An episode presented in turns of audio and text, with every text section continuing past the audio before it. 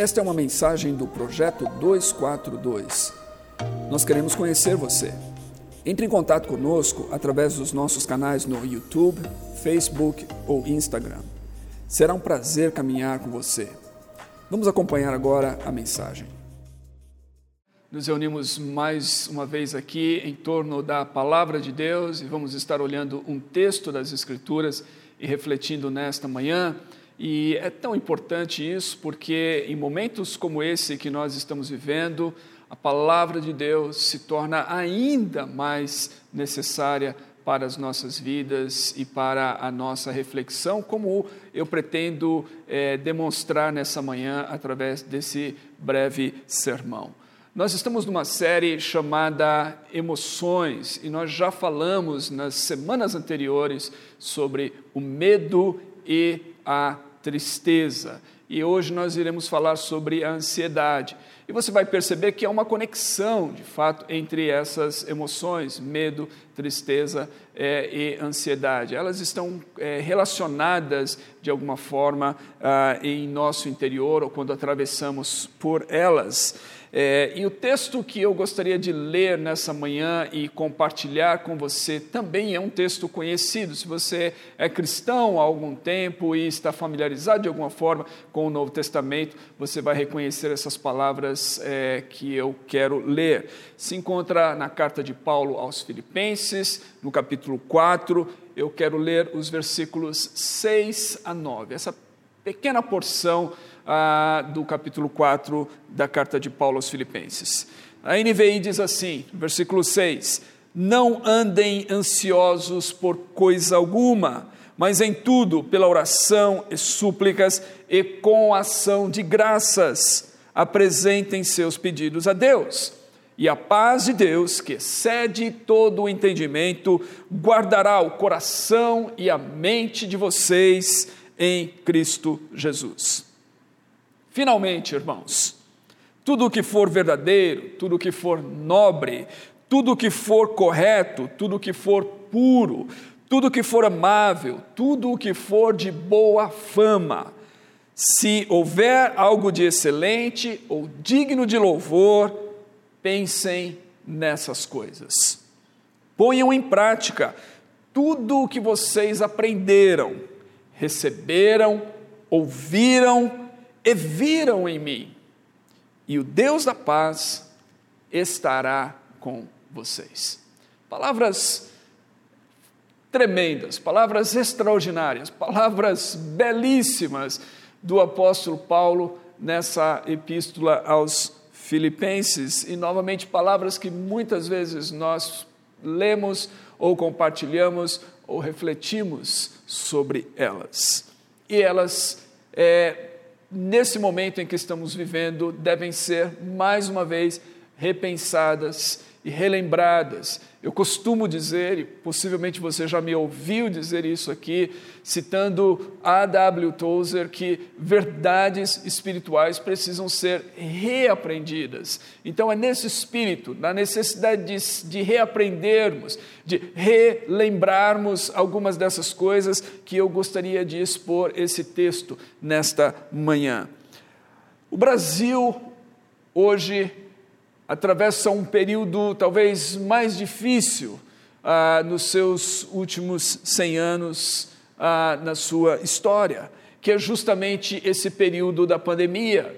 E ah, muitas pesquisas têm sido feitas, e uma pesquisa recente revela que o Brasil é o líder ah, em ansiedade e depressão ah, dentre 10 países pesquisados ao redor do mundo, o Brasil está liderando em ansiedade e depressão. Os, os, índices de ansiedade são ainda maiores do que aqueles de depressão, e nós devemos nos lembrar que a questão da depressão tem sido ah, um problema mundial. Dizem que a depressão é o mal do século, e no entanto a gente encontra que a ansiedade, nesse exato momento, supera a depressão aqui em nosso país alguns dos sintomas físicos, talvez você está falando ansiedade, o que, que isso quer dizer? Então, alguns dos sintomas físicos de ansiedade são tremores, cansaço, sensação de falta de ar, alterações no sono, insônia.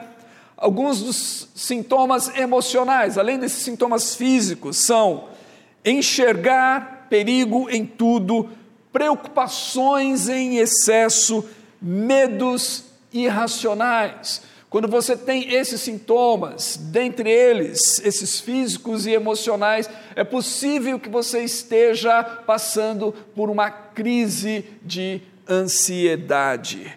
É, de fato, a, a gente encontra que a ansiedade tem afetado a, pessoas de todas as idades, de todas as faixas etárias. Eu estava lendo recentemente uh, um terapeuta é, muito conhecido e ele confessava que em um determinado momento, falando a um grupo de alunos numa escola, ele sentiu vontade de chorar ao perceber que aqueles alunos é, jovens ainda já estavam tomados pela ansiedade. De fato, estudos têm mostrado que no Brasil nós temos um, um alto índice de jovens e crianças ansiosas. Então, esse é um problema que já vem acompanhando a nossa população e a nossa sociedade e que somente se acentuou durante essa pandemia é, quando a gente olha nessas, nesses sintomas, a gente vê medo do futuro, tremores, agitação interior, desprazer. Ou seja, quando a gente vê esses sintomas e a gente compara essas descrições ou sintomas com ah, o termo hebraico usado para ansiedade, que é um termo que se encontra nas Escrituras, a gente vê que é exatamente isso. O termo hebraico DH que é o termo que é traduzido por ansiedade ou às vezes é traduzido por preocupação em, em, em algum contexto, ele significa isso: preocupação, é, desprazer, pesadelo, agitação interior. A gente vai encontrá-lo, por exemplo, na, no livro de Josué, no capítulo 22, 24, que serve muito bem para nos dizer o que, que significa ansiedade. Diz o seguinte: era uma, uma, situação em que eles haviam construído um altar e são questionados o motivo de terem feito aquilo, e a resposta é essa: fizemos isso, ou seja, construímos esse altar temendo, temendo, DH, temendo que no futuro os seus descendentes digam aos nossos: que relação vocês têm com o Senhor, o nosso Deus de Israel? Então eles fazem algo, eles tomam uma atitude, eles decidem construir algo temendo o que poderia acontecer no futuro. É exatamente isso. Isso é uma característica da ansiedade. É um temor em relação ao futuro. E a gente encontra isso então lá em Josué capítulo 22. Em Jeremias capítulo 49, versículo 23, nós temos a seguinte passagem. Esta é a mensagem acerca de Damasco. Aqui é uma mensagem de juízo. Essa é a mensagem acerca de Damasco. O medo tomou conta das cidades de Ramate e Arpade, pois ouviram a notícia de sua destruição.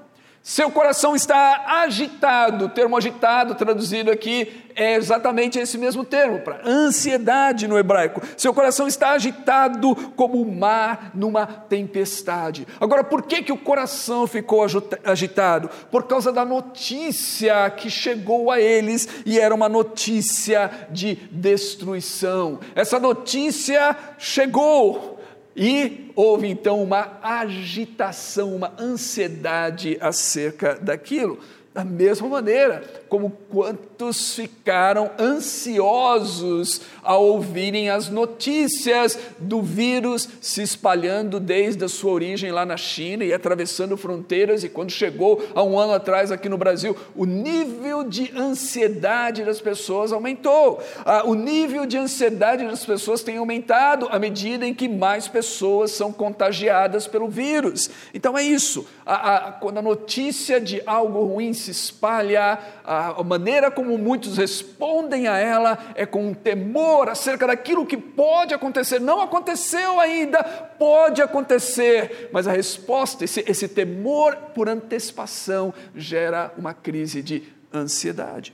Ezequiel capítulo 4, versículo 16, diz o seguinte: E acrescentou: Filho do homem, cortarei o suprimento de comida de Jerusalém, e o povo comerá com ansiedade a comida racionada e beberá com desespero água racionada. O que Deus está falando aqui através do profeta, novamente, uma palavra de juízo, em que os suprimentos seriam cortados. E já sabendo então que os suprimentos tinham sido cortados, o povo era forçado a comer e beber algo que havia sido racionado, e esse comer e beber já era então é, um comer e beber com ansiedade. Nós estamos comendo aqui, mas nós não sabemos quanto tempo vai durar o nosso alimento, a nossa água, e nosso coração está ansioso em relação a essas coisas. Há um livro nas Escrituras é, o livro de Sirácida ou o Eclesiastes, ele não se encontra nas Bíblias protestantes, você vai encontrá-lo é, em, ah, em Bíblias católicas e ortodoxas, e esse livro, então, ele traz uh, o seguinte verso, no seu capítulo 30, versículo 24, ele diz assim: a ansiedade ou a preocupação produz uma velhice prematura. Ou seja, a pessoa ansiosa, ela envelhece mais rapidamente, porque ela está carregada por esse peso, por essa preocupação, novamente, pensando em coisas que poderão acontecer. Quando a gente vem para o Novo Testamento, a gente encontra que o termo grego para ansiedade é uma palavra que, no seu sentido negativo, ela literalmente significa estar dividido ou até mesmo distraído. Estar dividido ou distraído. Geralmente a gente vai encontrar essa palavra traduzida no Novo Testamento por preocupação. Por exemplo, lá no Sermão do Monte, no capítulo 6, você tem toda uma, uma porção que se estende dos versículos 25 ao 34 onde a gente encontra Jesus dando instruções acerca da preocupação. E essa, é, algumas das versões falam: não andem ansiosos por coisa alguma, quanto ao que vocês vão comer, ou beber, ou vestir. É, outras versões traduzem por não se preocupem com coisa alguma. E você vai encontrar várias vezes esse termo ah, grego ali, que é traduzido por preocupação ou por ansiedade. O que, que significa isso? Quando a gente pensa na, na tradução literal, ou no sentido literal desse termo, de você estar dividido ou distraído. É porque quando você está ansioso, preocupado com essas coisas, a sua mente está dividida. Quando você está numa condição como essa, de certa forma você distrai-se do alvo. Você não está focando no seu alvo, você está focando em outras coisas por causa desse temor acerca do futuro. Em 1 Pedro, capítulo 5, verso 7, um outro texto muito conhecido, diz assim: "Lancem sobre ele toda a sua ansiedade, porque Ele tem cuidado de vós. Novamente, é o mesmo termo aqui: ansiedade, preocupação. Então há uma diferença entre ansiedade e medo.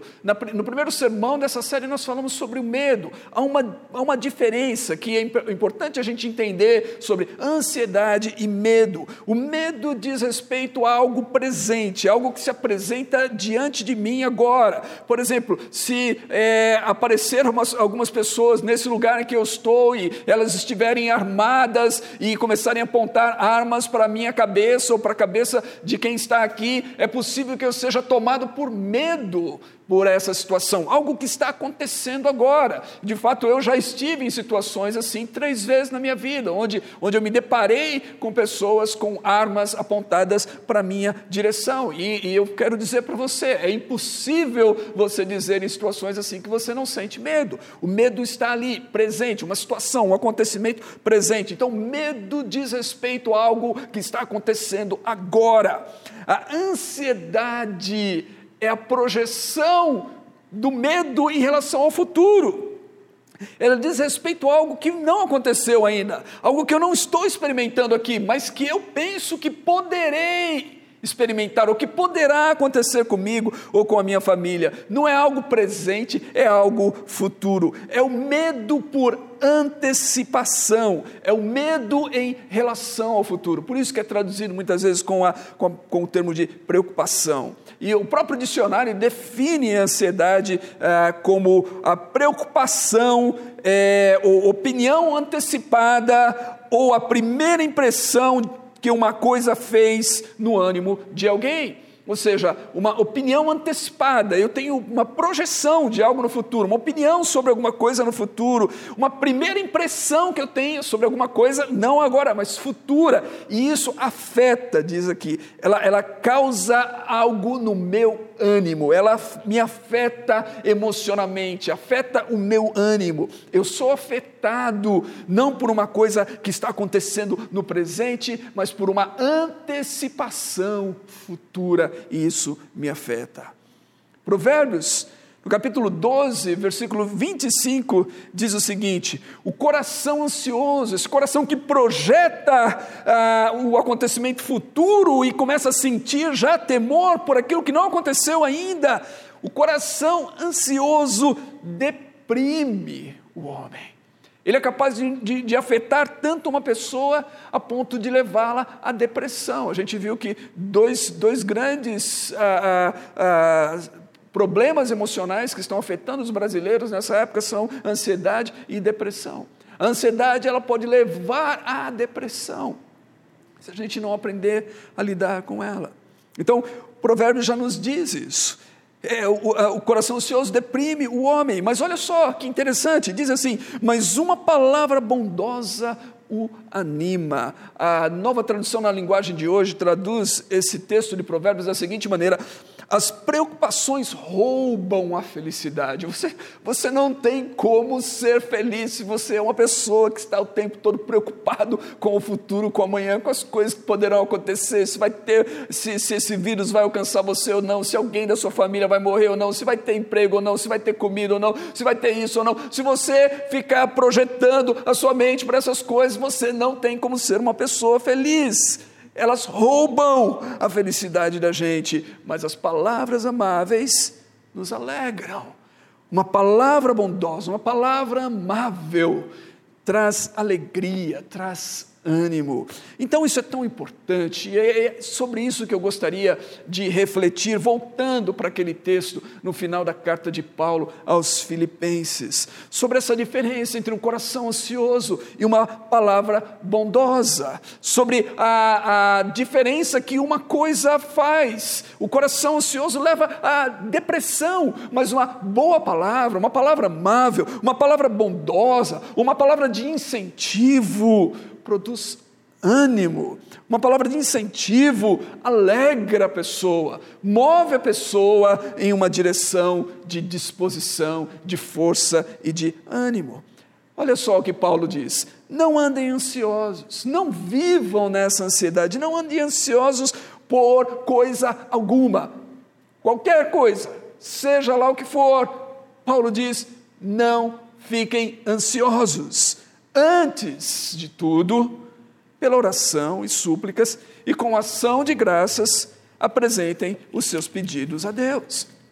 Então, a primeira coisa que nós precisamos aprender a fazer para enfrentarmos a ansiedade, para enfrentarmos a ansiedade nesse momento em que estamos vivendo, ou em qualquer outro momento em nossas vidas, a primeira coisa que precisamos aprender a fazer é a seguinte: precisamos trocar a ansiedade pela oração.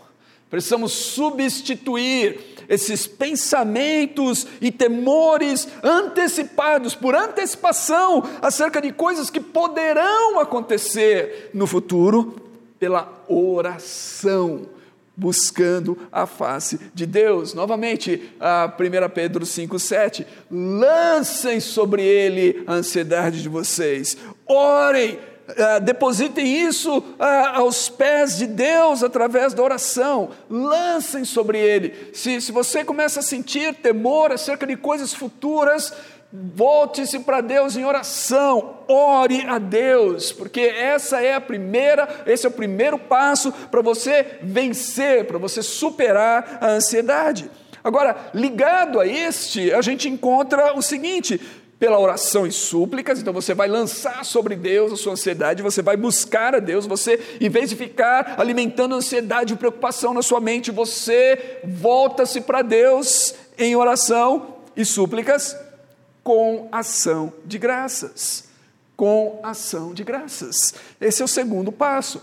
Troque a sua preocupação pela gratidão. Gente, isso é tão importante, porque o que acontece quando nós ficamos ansiosos ou preocupados demais com alguma coisa, nós perdemos o senso da realidade, o nosso foco fica tanto naquelas coisas que poderão acontecer, e geralmente nas coisas ruins que poderão acontecer conosco, com nossa família, com a nossa cidade, com o nosso país. Nós ficamos tão focados nessas coisas que a gente deixa de viver o presente, que a gente deixa de ver o que, o que de bom Deus tem feito em nossas vidas no presente. Nós estamos tão lá na frente é, nessas possibilidades que a gente não desfruta daquilo que Deus já fez e está fazendo em nossa vida hoje. Então, a gratidão ajuda-nos a concentrar naquilo que Deus já nos deu. A oração nos coloca em sintonia com Deus, com o Espírito de Deus. A oração nos coloca em comunhão com Deus. E quando nós é, agradecemos a Deus, esse ato de gratidão nos força a lembrar e a pensar por que e quais motivos eu tenho para ser grato. Eu vou dizer para você, quando nós paramos para pensar, nós temos muitos motivos para sermos gratos. Então, troque a sua preocupação pela gratidão. Terceiro, ah, o versículo 8 diz assim: Finalmente, irmãos, tudo aquilo que for verdadeiro, tudo aquilo que for nobre, tudo aquilo que for correto, tudo que for puro, tudo que for amável, tudo que for de boa fama, se houver ah, algo de excelente, digno de louvor, pense nessas coisas. Terceiro lugar, troque a sua fonte de alimento mental. Com o que é que você tem se alimentado nesses dias? O que é que tem alimentado a sua mente? quais notícias você tem alimentado a sua mente. Lembra do texto de Provérbios que eu li? O coração ansioso deprime o homem, mas uma palavra bondosa o anima troque a sua fonte de alimento é, mental. Alimente-se com coisas boas, alimente-se com boas palavras. Foque seu pensamento em coisas boas e positivas. Não fique se alimentando com más notícias, com prognósticos de calamidade, com teorias de conspiração, com fake news. Ah, ah, um dos motivos pelos quais a ansiedade tem aumentado nessa época da pandemia, porque muitas pessoas fechadas em suas casas ficam ah, trocando de canal de televisão um para o outro na internet vendo uma série de notícias, muitas delas negativas e muitas delas é, notícias que acabam não sendo notícias, ah, mas que são opiniões e isso e aquilo, pessoas vendo, né? Todo mundo agora tem uma câmera, todo mundo tem acesso ao YouTube, todo mundo se torna especialista em alguma coisa, todo mundo é comentarista e expert em alguma coisa, e muitas vezes é isso que as pessoas estão se alimentando. E quando elas se alimentam dessa coisa, elas vão ficando cada vez mais deprimidas, cada vez mais ansiosas, cada vez mais temerosas, cada vez mais para baixo. Ah, e o que, que você tem que fazer?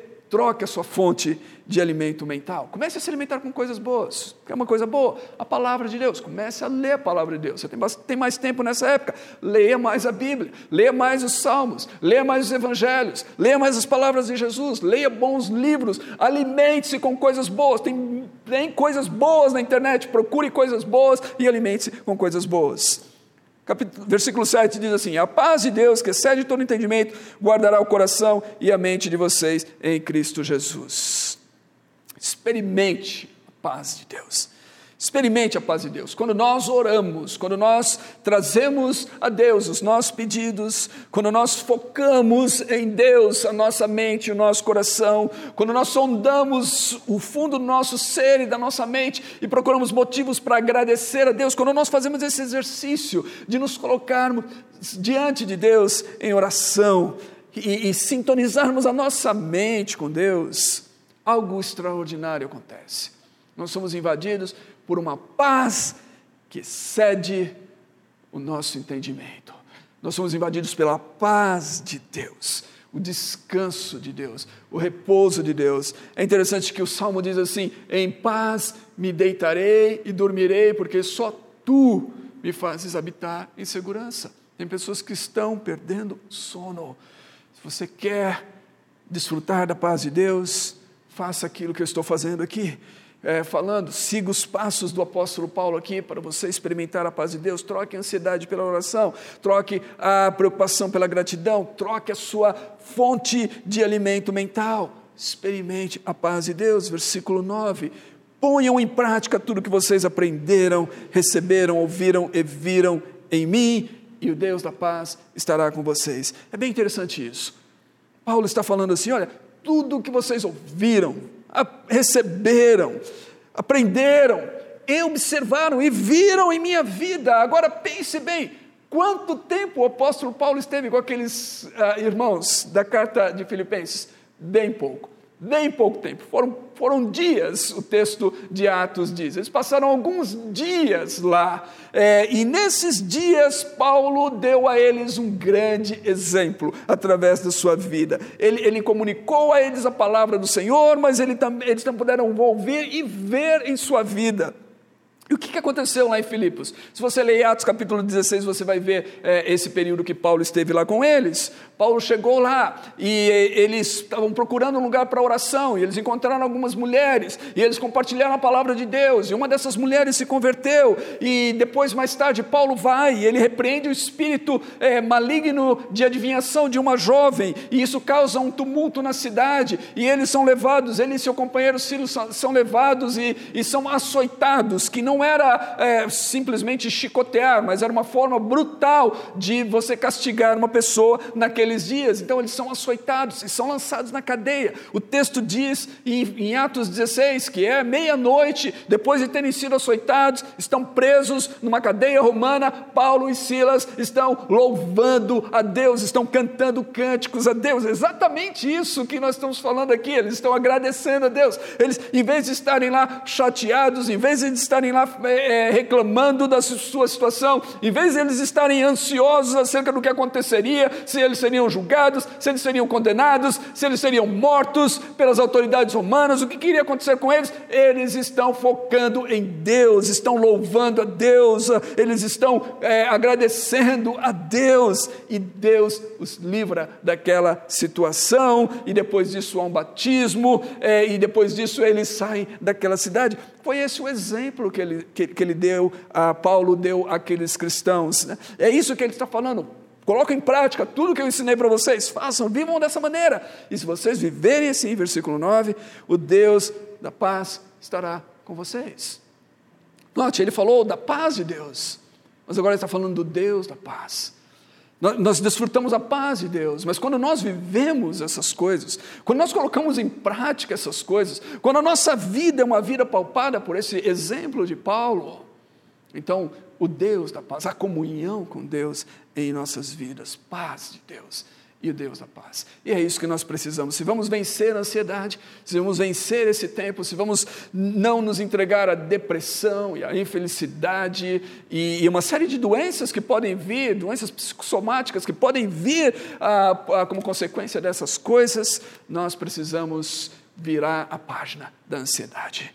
É, orando, agradecendo a Deus, cuidando do nosso alimento mental e aí desfrutando da paz de Deus que excede todo entendimento, praticando essas coisas para caminharmos com o Deus da paz em comunhão com Ele. Vamos orar juntos. Vamos pedir que Deus nos ajude a viver assim. Vamos pedir que Deus nos ajude a colocar essas coisas em prática. Vamos pedir que Deus nos ajude a desfrutar da Sua paz e da Sua presença em nossas vidas. Deus, eu oro pelos meus irmãos e irmãs e por todos aqueles que estiveram me ouvindo nessa manhã. Mais uma vez eu peço que o Senhor, que inspirou essas palavras ao apóstolo Paulo e que preservou-as para que nós pudéssemos ter acesso a elas hoje, que o Senhor possa falar aos nossos corações. Deus, fale com os meus irmãos, irmãs e todos que estão ouvindo, uh, mais do que as minhas próprias palavras, que o teu Espírito fale com cada um e que o Senhor nos mova a esse estilo de vida, que possamos trocar a nossa preocupação e a nossa ansiedade pela tua paz e que possamos fazer isso da maneira como a tua palavra nos instrui. É, aprendendo a lançar a nossa ansiedade através da oração, aprendendo a descobrir e enxergar motivos de gratidão e focalizarmos esses motivos e sermos gratos no meio de tantas dificuldades, aprendendo a alimentar a nossa mente com coisas boas e aí desfrutando da tua paz que excede todo entendimento. E ao fazermos isso, que possamos caminhar o caminho que o Senhor nos ensinou a trilhar, o caminho que nos leva a andar nesse mundo, não mais sozinhos, mas com o Senhor ao nosso lado, tendo o Deus da paz como nosso companheiro. E aí, quando o Deus da paz é o nosso companheiro, ainda que atravessemos vales escuros e sombrios, não temeremos mal algum porque o Senhor está conosco. Ajude-nos a, a fazer isso e a viver assim, para experimentarmos essa paz e a tua presença em nossas vidas e testemunharmos disso para outros. Eu peço em nome de Jesus. Amém e amém. Que Deus abençoe vocês.